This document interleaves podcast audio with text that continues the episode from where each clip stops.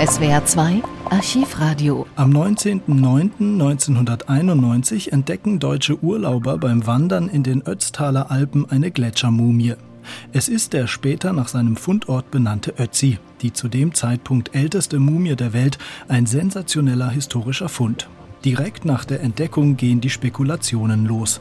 Wie alt ist die Leiche? Was trieb der Mann in den Bergen? Was war die Todesursache? Einer der ersten am Fundort ist der Extrembergsteiger Reinhold Messner, der nach einem ersten Augenschein der Gletschermumie seine Theorien zur Herkunft des Ötzi entwickelt. Wir kamen auf die Hütte, auf die Similaunhütte nach einer sehr langen Etappe. Wir haben die Weißkugel überschritten und über die Finalspitze kamen wir herunter. Und auf der Hütte hat der Wirt dann so nebenbei gesagt, da hat ein deutscher Tourist einen Bergsteiger gefunden, einen Toten, der liegt da oben. Wir haben schon angefangen, ihn auszupickeln.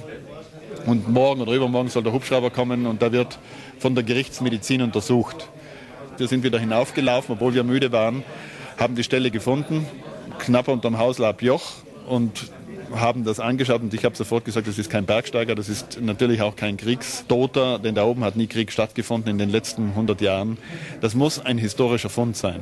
Und aufgrund des Steinbeils und dem Zeug, das da oben herumlag, die Handschuhe aus Birkenrinde mit, mit äh, Gras ausgestopft, ähnlich wie es die Lappen tragen, hat mich zur spontanen Äußerung äh, gebracht, das ist Übergang Steinzeit, Eisenzeit, also Bronzezeit. Also ich glaube nicht, dass er bergsteigerisch ambitioniert war. Er war auch nicht oben, um vom Berg ins Tal zu schauen. Alles meine persönliche Theorie. Er hat nicht irgendwelche Kulte betrieben, sondern er war nach meiner Ansicht entweder beim Übergang von einem ins andere Tal oder er war auf der Jagd. Ich stelle mir so vor, das Logische wäre später Herbst, vielleicht Gemsjagd im Herbst, wenn es schneit, weil die Gemsen dann immer so gut weiterkommen. Mit Pfeil und Bogen ist es ja verdammt schwierig, eine Gemse zu erwischen. Dann verliert er sich im Nebel, findet nicht mehr heraus und bleibt an Erschöpfung liegen. Der Mann im Eis wird zu einem Fall für die internationale Spitzenforschung. Prähistoriker Konrad Spindler erläutert ein paar Tage später, am 30.09.1991, im Interview seine ersten Erkenntnisse zum Ötzi. Nun besteht ja zunächst mal auch bei allen die Frage, wie ist dieser Mensch umgekommen? Ist er in eine Gletscherspalte gekommen und bei dieser Gelegenheit dann äh, auf diese zunächst mal auch schreckliche Weise konserviert worden? Äh, die Untersuchungen vor Ort haben ergeben, dass er auf trockenem Fels und Gestein gestorben ist. Sich auf dem Bauche liegend, unmittelbar auf Fels und ja. Geröll, in einer Bewegung, die anzeigt, dass er sich in den letzten Sekunden seines Lebens kriechend fortbewegt hat. Er brach dann zusammen und sein Leichnam wurde durch Atmosphärilien, also Wind, Kälte, aber auch Sonnenbestrahlung zunächst trocken mumifiziert. Ja. Er muss etwa im Herbst gestorben sein, da er keinerlei Spuren von äh, Fliegen, Maden oder anderen vermehrungsfördernden äh, Tieren zeigt, deshalb auch die ausgezeichnete Erhaltung.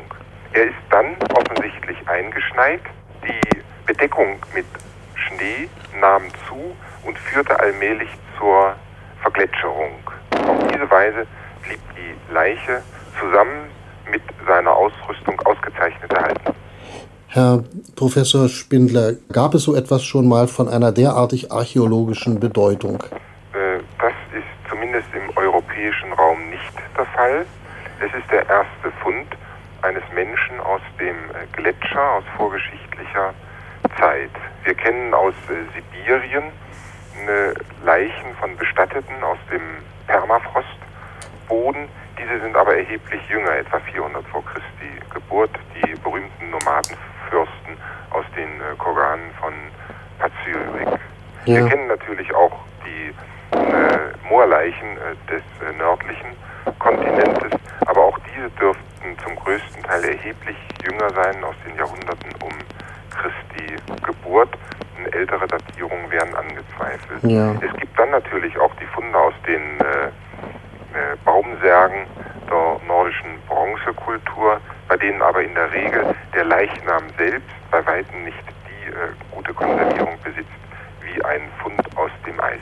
Was geschieht da nun weiter mit diesem Mann aus Tirol? Wie wird man ihn auch behandeln, um den Zustand zu erhalten für die wissenschaftlichen? Werden zwei Programme entwickelt. Das eine betrifft die Konservierung und die, Rest, die Konservierung des Leichnams selbst und die Restaurierung der Funde. Das wird etwa ein bis zwei Jahre in Anspruch nehmen und von den ersten Spezialisten Europas durchgeführt werden. Das zweite Programm betrifft die wissenschaftliche Auswertung. Auch hier wird zurzeit ein umfangreiches Team von Spezialisten zusammengestellt, die die einzelnen Fragen, die der Fund an die Wissenschaft stellt, zu lösen versuchen werden.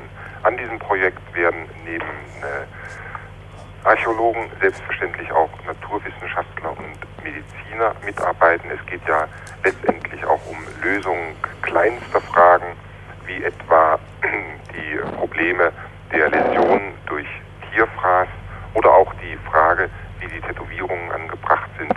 Frage,